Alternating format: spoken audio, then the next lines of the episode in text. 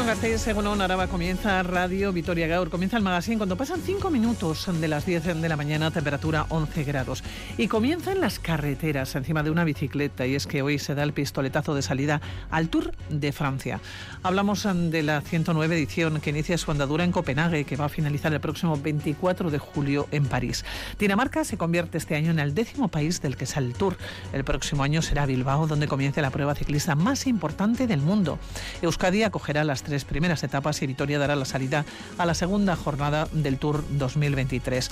Era un 1 de julio de 1903 cuando el primer eh, Tour de Francia comenzaba en Montgeron, cerca de París, donde tomaron la salida 60 ciclistas que cubrieron la etapa inaugural de 467 kilómetros hasta Lyon.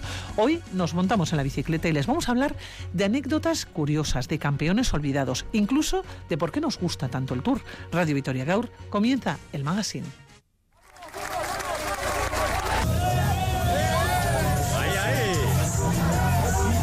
Aquí, ahora, ahora. En los siguientes minutos vamos a meternos de lleno en el Tour de Francia.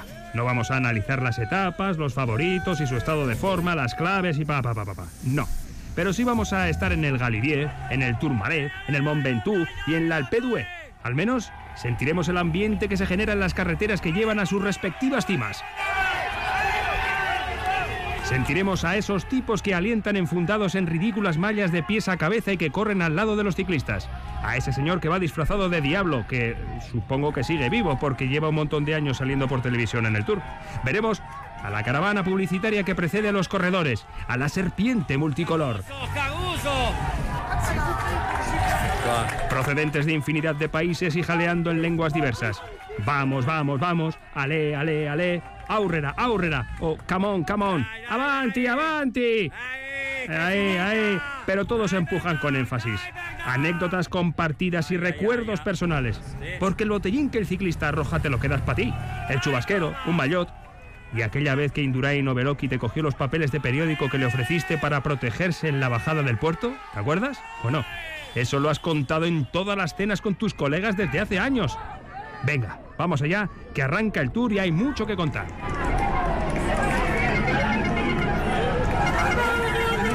curiosas, sucesos que han pasado inadvertidos, campeones olvidados, tragedias, momentos oscuros. Todo ello tiene cabida en un libro que muestra la otra cara del Tour de Francia a lo largo de su historia. Hablamos de plomo en los bolsillos de Ander Izaguirre. Ander, ¿cómo estás? Según muy buenas. Hola, Según ¿qué tal estáis? Bueno, Ander, periodista, escritor, aventurero, eh, viajero. Te encontramos ahora mismo en Italia andando en bici, ¿no? Sí, mira, tenía una semana un poco tonta por aquí y me agarró la bici y me he ido por ahí con las alforjas una semanita a dar vueltas, sí. Oye, Ander, ¿y cómo vas a seguir el tour desde allá? Tú que eres tan, no sé, aficionado, más que aficionado.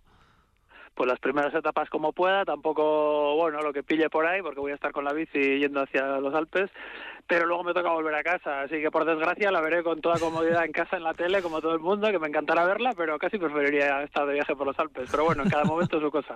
Oye, ¿por qué escribiste Plomo en los bolsillos? Es un conjunto de historias que va desde los inicios del Tour, ¿no? Cuando el ciclismo cuenta será diferente. Bueno, porque siempre me ha gustado el ciclismo desde chaval, ha sido mi deporte y bueno, yo me dedico al periodismo, a escribir y como simple lector o seguidor veía que había unas historias tan buenas en el ciclismo que, que iban más allá del deporte, ¿no? Que había toda una serie de personajes maravillosos o, terribles y que además el ciclismo pues te, explicaba muy bien pues cómo se transformaban los países, cómo era la sociedad hace 100 años, qué distinto era todo y yo me lo pasaba tan bien que dije, joder, aquí hay un material buenísimo para contar historias, para completarlo con entrevistas y demás y y por eso pues me he puesto a escribir algún libro de ciclismo, sí. Sí, porque no solamente del Tour, también tienes del Giro. Oye, eh, Ander, leía que en este libro descubres el lado más humano del ciclismo, un deporte es que me encanta esto, de extraterrestres y sacrificios inhumanos. ¿Es así el ciclismo? A ver, como deporte es un poco extremo, ¿no? Y, sobre todo, pues hace 100 años, imagínate, ¿no? Esas carreteras de, de, piedra salían de noche porque tenía que hacer 400 kilómetros con unas bicis pesadísimas y para que por lo menos los primeros llegaran de día, pues salían a las dos de la mañana, ¿no? Por ejemplo, y se buscaban la vida como podían. Y eran personajes, pues muchos muy llamativamente salían de la pobreza y veían en el ciclismo la posibilidad de fama y dinero, ¿no? Entonces eran personajes muy extremos, muy bueno, pues que a veces desesperados, ¿no? Y, claro, tener cerca la gloria, que te conozca un país entero, habiendo salido pues de, de historias de miseria terrible de principios del siglo XX, de guerras y tal, pues claro, crea una galería de personajes muy muy muy chocantes. Sí. sí, es que bueno, estamos hablando de la edición número 109, hablando del tour. El 1 de julio de 1903 era cuando el primer Tour de Francia comenzaba en Montgeron, cerca de París. Salieron 60 ciclistas. Que eran casi parecían mineros o ya unas cintas de, con esas gafas de aviador y esas gorras y esos maletines de cuero en los que llevaban pues el, el primer dopaje que, que, podían, porque entonces, bueno, cada uno se nutría con las pociones mágicas que podía y, por ejemplo, el, primer, el primer ciclista del que consta que, que atacó, intentó escaparse, él está convencido de que lo mejor para pedalear rápido era beber vino tinto, ya una botella de vino. Claro, eh, pues igual eh, lo enardeció un poco al principio, pero luego se agarró un cepillo que acabó, acabó bajo un árbol, ¿no? Bueno, iban experimentando un poco, ¿no? Con lo que pillaban. Oye, ¿dónde está el gran cambio del ciclismo a lo largo de estos 100 años, de estos más de 100 años? ¿O los grandes saltos? No sé yo creo que es progresivo, es progresivo y lo, lo, bonito es que va acompañando a la sociedad, ¿no? Eh, es decir, joder, la, la, ahora es un deporte de tecnología punta, muy científico, muy medido y hay gente que añora un poco el pasado y bueno, es un poco trampa, ¿no? Porque no, no vamos a volver a tener una sociedad, ni unas carreteras, ni unas historias de miseria y de guerra como las de hace 120 años, ¿no? Entonces ha ido cambiando el deporte. Eh, al principio era más un deporte, más que un deporte era una aventura de supervivencia, ¿no? Y ahora ya pues es un deporte muy medido. Ha ido progresando en todos los aspectos, en la técnica, en la estrategia, incluso en el doping, que lo he mencionado como de broma, pero es verdad que, que claro, eh, había un ciclista italiano en los años 20, 30 que decía que él tomaba 20 huevos crudos durante una carrera, que era lo mejor que había, ¿no? Y luego, claro, ¿qué pasa? Que llega la Segunda Guerra Mundial y llegan las anfetaminas, que, que no hay una percepción de que eso sea una trampa, ¿no? Sino, oye, que esto lo toman los, camioneros, los estudiantes, las amas de casa, pues los ciclistas también, ¿no? Y entonces eh, se va evolucionando todo, también las trampas van siendo cada vez distintas también, ¿no? En el Tour hay episodios muy luminosos, heroicos, épicos, generosos, nobles, pero también hay trampa, hay traiciones, que a mí me gusta eso, que es un poco reflejo de toda la gama humana. A mí no me gusta contar vidas de santos, ¿no? Y todos son fantásticos y maravillosos. Sí, en algún momento en una entrevista tú asegurabas que el ciclismo es un papel de tornasol infalible para reconocer el carácter de las personas, ¿no? Compitiendo en bici, las mezquindades apestan y la generosidad brilla. Es que nos encontramos con las dos, eh, con los dos aspectos, ¿no? Como, como la propia sociedad, ¿no? Sí, cuando tú llevas a una persona al extremo, que puede ser por una situación de supervivencia, una guerra, cosas verdaderamente eh, importantes y graves, pero también cuando jugamos, y, y, jugamos quiero decir, pues cuando alguien hace una expedición o va al Himalaya o hace el tour, que será muy duro, pero es algo que ha decidido alguien por pues porque quiere, ¿no? No, no lo ha obligado nadie. Pero en esas circunstancias un poco de sufrimiento extremo y tal, que en el ciclismo, en el Tour se dan, pues ahí se ve cómo reacciona cada uno, ¿no? En el, en el sofá de nuestra casa, bien después de comer y cómodo, somos todos muy simpáticos y generosos con los demás, pero cuando estás ahí sufriendo, ¿no? Sí. echando los higadillos, pues pues si puede ser un poco ruin, algunos lo son y otros pues eh, si pueden echar una mano a otro lo hacen, ¿no? Y ahí se revela mucho cómo somos.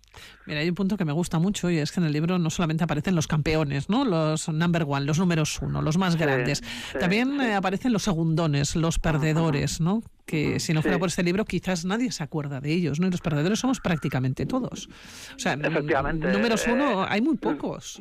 Y, y en el ciclismo siempre lo dicen, hay ciclistas que lo dicen, gana uno y, y salen 180, ¿no? Con lo cual, lo, lo- lo más probable es que pierdas. Lo que pasa es que hay maneras de perder y de ganar, que hay gente que pasa la historia no por haber ganado muchas carreras, sino por la manera en que, por ejemplo, ha perdido una, ¿no? Eh, no sé, de Perico Delgado recordamos más que llegó tarde a una contrarreloj y perdió el Tour que, que el Tour que ganó casi, ¿no? O sea, hay maneras de pasar a la historia o, o Pulidor, que es- en Francia es una institución, porque Pulidor siempre era el segundo, con Tranquetil que ganó cinco tours y lo ganaba todo y Pulidor estuvo 16 años pisando el podio, bueno, ocho veces estuvo en el podio en esos años y le querían porque nunca ganaba, joder, y, y Pulidor que era muy listo decía, mira, si yo hubiera ganado un solo tour, nadie se acordaría de mí, porque hay muchos ganadores de un solo tour a quienes no recordamos, pero el que estuvo 16 años a punto de ganar el tour y nunca lo ganó y siempre, y siempre le pasa una desgracia, de ese nos acordamos mucho. Qué ¿no? pobre también, ¿no? Sí, pero él era listo y, bueno, pues Le dio sí, la era vuelta. Sí, supo, supo, supo encarnar ese papel, ¿no? Y él decía, joder, es que ahora se dice el polidor de la política, pues un, un político que, joder, que siempre está a punto de ganar y nunca gana, ¿no? Y él estaba orgulloso de, de ser parte de la cultura popular de Francia, ya que no había ganado el Tour, que era el gran sueño, hombre, era un grandísimo ciclista, obviamente.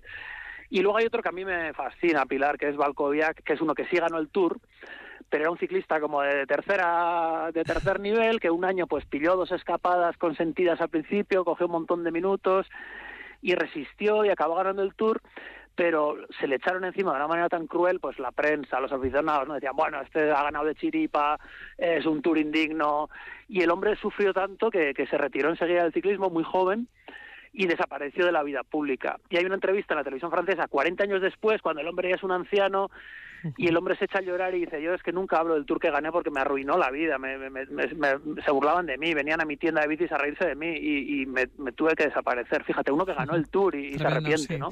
Oye, mm. Merck, Eddie Merck, ¿era tan maniático como lo pintan? Joder, pues mira, acabo de saber, hace 15 días he hecho una entrevista a Manolo Saiz, que era el director de la ONCE en los años 90 y tal, ¿no? Y que, bueno, por lo visto tiene buena amistad con Merckx y ahora mismo, hace nada, ha estado en su casa en Bélgica, que el hombre yo creo que estará ya cerca de los 80 años, ¿no? Supongo. Y que le pidió a Manolo Saiz, oye, ven, ven en el coche detrás de mí, que voy a dar una vuelta en bici, y dime, por favor, cómo cambio la postura, la medida del sillín, si voy bien sentado, vamos, iba siempre con una llave en el bolsillo para mover el manillar y el sillín, ¿no? Y, y eso parece que casi a los 80 años sigue manteniendo esa manía. Bueno, el que es maniático, ¿verdad? y en este caso, un número uno, ¿eh? Como Eddie Merck. Sí, a ver, eh, Merckx es el grandísimo campeón de este deporte, ¿no? Hasta un extremo que, joder, que, pocos pocos campeones han sido como él tan voraces y tan obsesionados con ganar y es un personaje de ojo pues también muy muy peculiar muy no hay otro como él.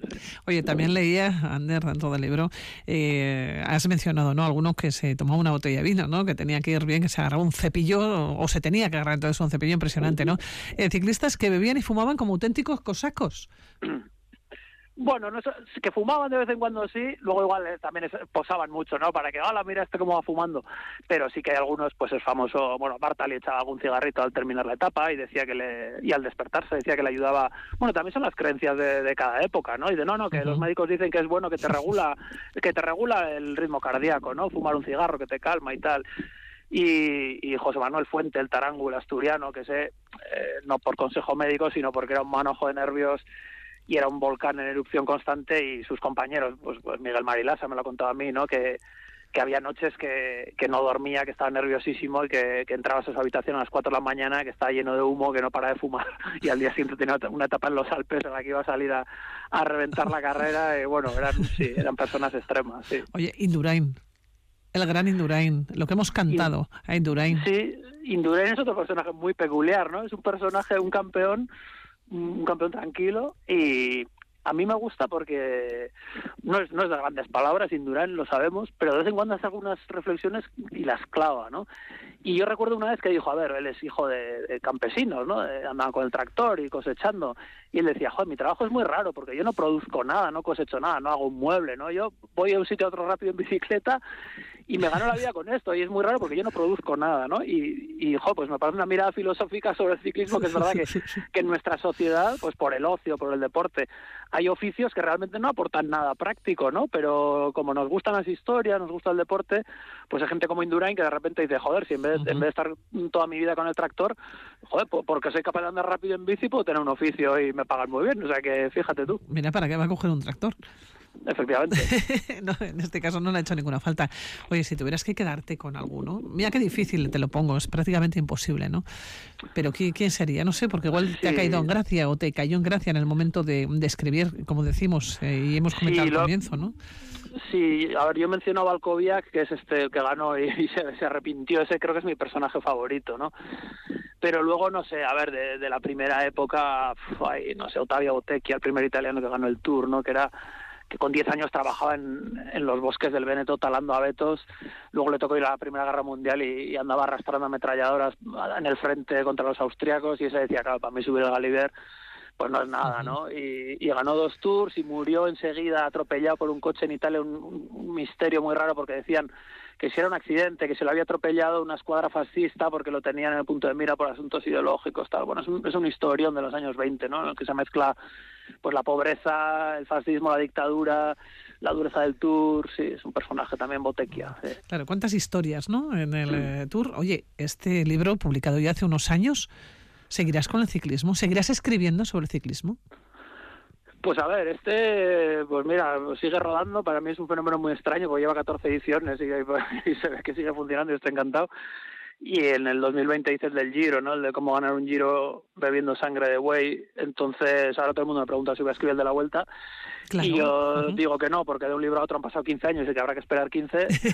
pero, pero la semana pasada hablé con un antiguo ciclista que me puso en canción con una historia relacionada con la Vuelta a España y no está entre mis planes porque tengo otros trabajos ahora en los próximos meses, pero ya se me ha calentado un poco el morro con esto. O sea que probablemente, Ander, hablaré contigo en los próximos meses. Bueno, si no, es, si no es por libros o es el, por el ciclismo, hablaremos por aventuras, hablaremos por libros o por premios que te dan, Ander. Bueno, yo de esas que la paliza la doy, tengo, tengo facilidad en daros la paliza, así que... bueno, pues Ander Izaguirre, que darte las gracias por atender la llamada de Radio Vitoria. Te dejamos que sigas rodando por las tierras italianas, que te vaya muy bien, por cierto. Temperaturas altas las que tenéis, ¿eh? Sí, estamos cerca de 40, os mandamos algunos si queréis. Sí, sí, sí, sí, podemos ir cambiando. O, nos das eh, a nosotros graditos y vosotros quedáis mejor y nosotros seguro que también equilibramos un poco. Ander Izaguirre, Villasker. Buen verano para todos. Lo mismo, agur, agur. Agur, agur. Bueno, nuestro siguiente invitado tiene un museo dedicado al ciclismo. Hablamos de un museo virtual en el que colecciona bidones, bolsas de habituallamiento, gorras, una afición eh, que le llega desde la infancia y que el tiempo no ha hecho más que acrecentar su interés. Iñaki Lacarra, Eunon. Eunon. Bueno, Iñaki, ¿contento hoy 1 de julio que comienza el tour? Pues sí, deseando que venga por aquí y que lo podamos ver cerca. Sale lejos, pero, pero bueno, ya se acercará, ya se acercará poco a poco. Bueno, sale de Copenhague, ¿eh? sale de Dinamarca, todavía le quedan unos cuantos días.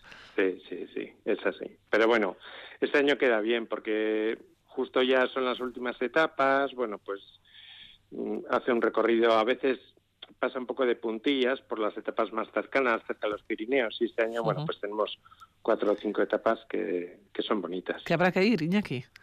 Sí, claro, no es obligación, ¿eh? es por gusto, es por gusto y, allí que estaremos, sí. Oye, ¿de dónde le llega a uno la afición por el ciclismo y no solamente afición, ¿no? sino la decisión o el empuje de empezar a coleccionar todo tipo de utensilios relacionados con él? Bueno, pues la afición, como como yo creo que casi todas las aficiones viene heredado de los de los padres, de los aitas, ¿no? Sí, sí, sí, sí, si los curiosos lo transmiten y, y, lo viven así y eso es algo que has vivido de pequeño, pues, pues luego eso lo trasladas, ¿eh? Que, que no es regla de tres, ¿eh? Porque yo he tratado de hacerlo con mis hijos y, a veces no ha calado tanto, ¿eh? Pero, pero es así. Y, y luego lo de la colección y el museo, pues, pues de repente sin querer y sin forzar mucho te encuentras con material que has ido recopilando y dices, joder, pues tontamente tengo aquí una pequeña colección museo que vas incrementando y vas incrementando, ¿no? Cuando hablo con otros coleccionistas a nivel europeo y a nivel mundial, pues todos el origen es el mismo. No es algo premeditado ni algo pensado, pero que, ha surgido así. Oye, ¿tienes calibrado eh, los objetos eh, que tienes en casa? Sí, ese es el... Y, gracias a Dios que lo hice así, porque al principio cuando tienes poco, pues pues son tesoros, ¿no? Y, y te lo sabes de memoria cuándo, cómo y, y, por qué cogiste cada uno de ellos, ¿no? Llega un momento en que nuestra memoria no da para más y entonces, como no apuntes, como no registres bien, pues, pues tienes ese problema, ¿no? Y yo empecé con una página web para de alguna forma virtualizar eso y dar a conocer para que todo el mundo pues lo sirva y, muchos lo utilizan como referencia. Oye, este este que cogí en, en eh, pero no sé ni en qué carrera ni en qué año, pues le sirve muy bien para para clasificarlo, ¿no? Pero a mí sobre todo me sirve para saber cuando, cuando he recuperado cada material. Bueno, ¿Cuántos objetos tienes? Pues bueno, pues hay una mezcla de todo, ¿eh? Pues eh, lo que son bidones de ciclismo tendré más de 5.000 diferentes, sí, y pues bolsas de avituallamiento y gorras, pues de cada una más de 3.000. Ahí es nada, ¿eh? Y luego, pues mayots, más de 200, etcétera. Bueno, pues pues empiezas así, ya te digo. Y, claro, como son muchos años, porque porque estamos hablando de los primeros fueron finales de los 70, entonces ya son muchos, muchos años yendo a muchas carreras. Oye, ¿recuerdas el primer objeto que cogiste o que conseguiste? Los años que tú tenías, ¿no? Sí, pues los años que una carrera en, en Navarra, bueno, que una carrera que ahora ya no se hace, y sí, pues eso que vas a, pues lo típico con tus padres y, estás viendo la carrera y animando a los ciclistas, como todo el mundo supongo, y te cae un botellín a los pies y, te cae otro botellín a la mano izquierda y no sabes muy bien qué hacer con eso, los limpias, los guardas y, y, bueno, pues a la siguiente carrera otro y, así poco a poco van. Y así 5.000. Iñaki, así 5.000. Oye, aquellos que recuerdas con más cariño, igual porque te costó recoger o porque ansiabas ya, una vez que empiezas a tener, dices, pues me gustaría un botellín de Indurain, por ejemplo, ¿no? O el maillot que llevo Indurain, ¿no? Eh, no sé, los más difíciles que te han costado o lo que han significado para ti. A veces no tiene que ser, mm, por qué ser el maillot, ¿no? El, o, el botellín del campeón, sino de alguien porque particularmente te cae bien o, que es, eh, tiene mucho esfuerzo, ¿no? Que se deja la piel. Sí, pues, pues algunos guardo con mucho recuerdo que en su día no le das el valor, ¿no? Pues por ejemplo tengo una gorra de Dimers, ¿no? Que, que aquí corrió muy poco, pero, pero estando en San Sebastián en una, en una de las etapas de la vuelta, pues, pues me la dio él. Yo en principio pues es un ciclista más, ¿no? Que te hace una gorra y, y, la guardas y ya está, pero, pero luego te das cuenta con el tiempo y decir, jo, ¿cuántos intentarían conseguir eso, no? Uf, tremendo, sí. O, Caña, que, que, me acuerdo que era, pues yo tendría 10 años así, y, y, entonces pues le pedí una gorra y me tuvo ahí esperando un montón de tiempo hasta que se cambió, y el, y el hombre, pues con toda la paciencia del mundo, pues luego me la me dio la hora, ¿no? Y, y pues eso lo guardo así con especial cariño, ¿no? y, y desde luego eso es así como de gente famosa, ¿no? Pero sí que guardo con especial cariño gente que sabe que coleccionas, que lo vas a guardar, que lo vas a clasificar, que no es un negocio, que no lo vas a vender y, y que de año en año pues me van guardando cosas y me van resolviendo. Oye, ya te, ya para el año que viene ya te tengo, el mes que viene te llevo esto. Esas especialmente tengo mucho cariño pues porque se acuerdan de mí, ¿no? No tanto por ser famoso, sino Oye, ¿dónde, ¿dónde las tienes? Porque 5.000 botellines, aunque ocupen poco, uno, dos, diez, ocupan poco, pero pues, ya 5.000 ya son palabras mayores. Claro, pues pues empiezas, claro, lo que decía antes, ese volumen tan grande te obliga, te obliga un poco a estructurar, ¿no? Empiezas tiéndonos en un cuarto, luego vas a trasteros, luego tengo que coger un local, entonces poco a poco voy almacenando en cajas que voy clasificando mediante fotos para saber dónde tengo cada elemento, ¿no? Y lo que me gustaría es, bueno, poder disponer de un local para hacerlo visible, ¿no? Para que la gente lo pueda visitar y, y así lo pueda conocer, ¿no? Sería muy bonito, sobre todo más en estas fechas, ¿no? Claro. Eso es, el salto del virtual al, al físico, ¿no? Porque es una pena, porque pues en vez de disfrutarlo yo solo, pues que lo pueda disfrutar más gente. ¿no? Oye, has descubierto a lo largo de estos años, sobre todo con este museo virtual, eh, que hay personas en Holanda, en Australia, en otros países, con tus mismas aficiones. Eso es, eso es. Y el, y el tour suele ser un, punto de encuentro donde nos vemos, porque al final son amigos que conozco virtualmente y que, y que en este tipo de carreras, pues de alguna forma nos, nos, nos ponemos cita y, y, hablamos de nuestras inquietudes y de nuestros gustos, ¿no? Y entonces ya no te sientes tan friki, tan raro como de normal. Y dices, bueno, pues por ahí por el mundo también hay gente como yo. Y digo, pues mira qué ilusión. Oye, te, te, ha llevado a viajar, además tu afición al ciclismo, e incluso decíamos a organizar tus vacaciones para seguir al tour. Tú entras, sí, sí, entras ya en vacaciones eh, y ya directamente tienes el tour. Sí, pues, pues bueno, pues antes con la vuelta tenía problemas porque, porque era en en abril y entonces era más complicado con mi trabajo como, como profesor era más complicado adecuar eso, ¿no? Pero ahora la vuelta es en agosto, en julio es más complicado. El Giro me resulta siempre imposible ir porque mayo para nosotros son unas fechas malísimas, pero bueno, intentas adecuar tus vacaciones y tus huecos, ¿no? Para ver a qué carreras puedes ¿no? Y siempre es al revés, ¿no? Es decir, miro qué vacaciones tengo y digo, a ver dónde hay carreras y a dónde puedo ir y en función de eso, pues pues no me da ninguna pereza Oye, los próximos días, las próximas semanas, imagino que ya eh, tienes todo planificado pues para acercarte a Pirineos, ¿no? Eso es, los dientes largos porque lo ves por la tele y, vas viendo y fijándote y tal y cual y, bueno, pues en ese sentido, pues nos fijamos porque el, el Tour suele ser, bueno, pues la carrera que más, no voy a decir la más importante, pero sí que la, la que más repercusión tiene y entonces, pues bueno, las marcas también aprovechan para estrenar nuevo material. Y pues mira, este equipo tiene un mayor nuevo o este equipo tiene un bidón nuevo. Entonces vas viendo por la tele en estas primeras etapas lo que te vas a encontrar y luego intentas Bueno, a ver, Iñaki, ¿cuántas veces te has visto en la tele cuando posteriormente eh, sacan las imágenes, ¿no? De Pirineo, saludando y tal. Seguro que te has visto allá. Bueno, saludando no, ¿eh? porque suele estar lo que estar. Y no, no suele estar saludando a la tele, suele estar o animando a los ciclistas o en ese. Pero sí que es verdad que mucha gente me dice, oye, te he visto en tal etapa y te he visto a la salida del cruce al lado del coche. Y digo, sí, sí, pues tú no te ves porque, claro, en ese momento estás en la carrera. Pues sí que es verdad que mucha gente no, me lo dice, sí. Bueno, ¿qué día te subes ya para Pirineos? Pues la idea es hacia mediados de, mm, de julio, pues ir hacia la zona de Carcassonne, que es una etapa finaliza allí, y ya detrás de ellos ya hasta la penúltima etapa que ya ellos se vuelven a ir hasta, hasta París. Qué bonito, qué bonito Carcassonne, ¿eh? Sí, sí, sí, sí. Sí, además está muy bien porque tiene una ciudad vieja que es muy bonita, pero lo que es la parte de ciclismo es más en el centro. Bueno, y Francia también, para los que vamos bien, están bien organizados. A diferencia de otras carreras, pues hay un espacio para los coches, hay otro espacio para las autocaravanas. Pues más o menos eh, te estás de alguna forma organizando mejor. Oye, anécdotas. Tienes que tener mil y una. bueno, sí, pues muchas curiosas. De, de Francia me sorprende mucho, bueno, pues es muy diferente a las carreras de aquí, ¿no? Aquí estamos acostumbrados a que diez minutos antes de llegar la carrera viene la 30, te corta en un cruce y ya está, ¿no? A los diez minutos han pasado los ciclistas, vuelven a abrir y ya está. Francia no es así, o al menos el Tour de Francia no es así.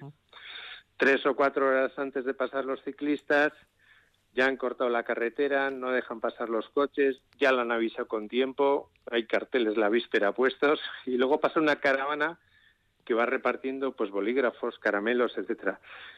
Y eso para los franceses es, no sé, es una importancia terrible y se plantan con una silla pie de carretera en el bordillo tres horas antes de los ciclistas. Bueno, yo para entonces ya he comido, he leído, he subido, he bajado, y los otros ahí siguen en su silla quietos, digo yo, pues esto no me explicó. Pero bueno, es su cultura y es su costumbre. Para ellos también es un acontecimiento el Tour. Oye, ¿quién va a ganar este año? Pues, pues bueno, las apuestas. Sí, tú tienes que tener tus quinielas, ¿no? Sí, sí, lo que pasa que, bueno, puedes ver el estado de forma. Sí que es cierto que entre, entre Pogacar y, y Roglic parece que son los dos más favoritos y que hay mucha diferencia con el resto. Entonces, parece que vamos a repetir el mismo, pero claro, son muchos días, pueden pasar muchas cosas. No sé, no, no es una ciencia cierta esto tampoco, pero sí que parece que a priori hay diferencia con el resto. Oye, ¿y cuándo has llorado por un ganador? ¿Porque querías pues que ganara alguien y no lo ha conseguido? ¿O porque alguien ha ganado como Indurain, por ejemplo, no? Varios tours seguidos. No, me ha hecho ilusión cuando han ganado gente que conozco, porque al final, claro, de tantos años, pues los has conocido de niños cercanos y tienes relación con ellos. Entonces, cuando un amigo gana, siempre te alegras y eso sí me produce especial sensación. Pero no soy un fan al uso de decir, pues como en otros deportes, quiero que gane este o quiero que gane el otro. No, yo disfruto del deporte en general, me da igual quién gana, ¿no? Si ha sido justo y si ha sido bonito, es más el espectáculo, o sea, el deporte como espectáculo que, que no fan de, de ciertos corredores. Bueno, tienes gorras de hace 50 años, eh, como nos decías, ¿no? De finales de los 70, bolsas de habituallamiento también entiendo, mm, que son de hace muchos años, más antigua, tienes un montón de objetos. Yo creo que encima de la mesa se queda esa posibilidad de poder exponerlo todo y sobre todo cuando van llegando estas eh, temporadas eh, de, verano, que nos encontramos con muchas vueltas ciclistas, ¿no? con memoriales, bueno, pues qué menos que poder abrir las puertas de algún sitio, ¿no? Y que nos encontremos con este tipo de, de objetos que no solamente son ellos, son esas fotografías que tú has sacado, ¿no? Fotos de las carreras ciclistas, ¿no? Y de, y de las eh, colecciones que tú mismo tienes, porque ¿cuántas fotografías puedes llegar a, tener?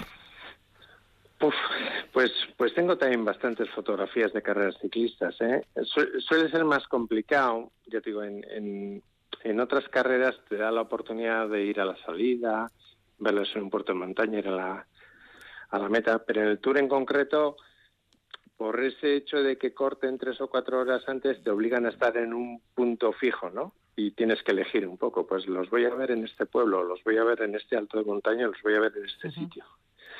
Entonces no tengo tantas del Tour como de otras carreras. Pero de las de carreras ciclistas eh, creo que tienes una cerca de 5.000, ¿no? Sí, sí, sí, sí, sí, sí, sí. Al final va sacando muchas fotos. Y lo que te decía, Pues no son muchas cada carrera, pero como son muchas carreras y son muchos años, pues vas sumando, vas sumando y dices, jo, pues pues tontamente ya he llegado a las 5.000, sí. Bueno, y ahora con el tour que comienza hoy, cuando te acercas a Pirineos, eh, se va a ir agrandando, no solamente tu afición, sino también agrandando todo este museo, bien con las fotografías o bien eh, con alguna, no sé si gorra, alguna camiseta o por lo menos con esas bolsas de avituallamiento o esos bidones, ¿no? Que seguro que, bueno, que tendrás más. Esperamos verlos, Iñaki, ¿eh? Pues ya me gustaría, ¿eh? Ya me gustaría y, y bueno, pues tengo pendiente un poco hablar con las instituciones a ver si el ayuntamiento, la diputación nos puede echar una mano, ¿no? Para, para que tengamos un, un local, un sitio donde podamos exponer, ¿no? Aunque sea temporalmente esta exposición y, que mucha gente la, la, pueda disfrutar. Bueno, pues Iñaki, tenemos una cita, la siguiente, en un local donde podamos ver la exposición, ¿te parece? Pues me encantaría, me encantaría abriros las puertas, enseñároslo y, y que podamos hablar de ello. Iñaki Lacarra, un placer, Villasker. Pues muchas gracias. Agur. Bicycle, bicycle. Bicycle. I want to ride my bicycle, bicycle, bicycle. I want to ride my bicycle. I want to ride my bike. I want to ride my bicycle. I want to ride it where I like. You say black, I say white. You say bar, I say bite. You say shark, I say him. And say. You say God, give me a choice. Say Lord, I say Christ. I don't believe in Peter Pan, Frankenstein, or Superman. All I wanna do is rise.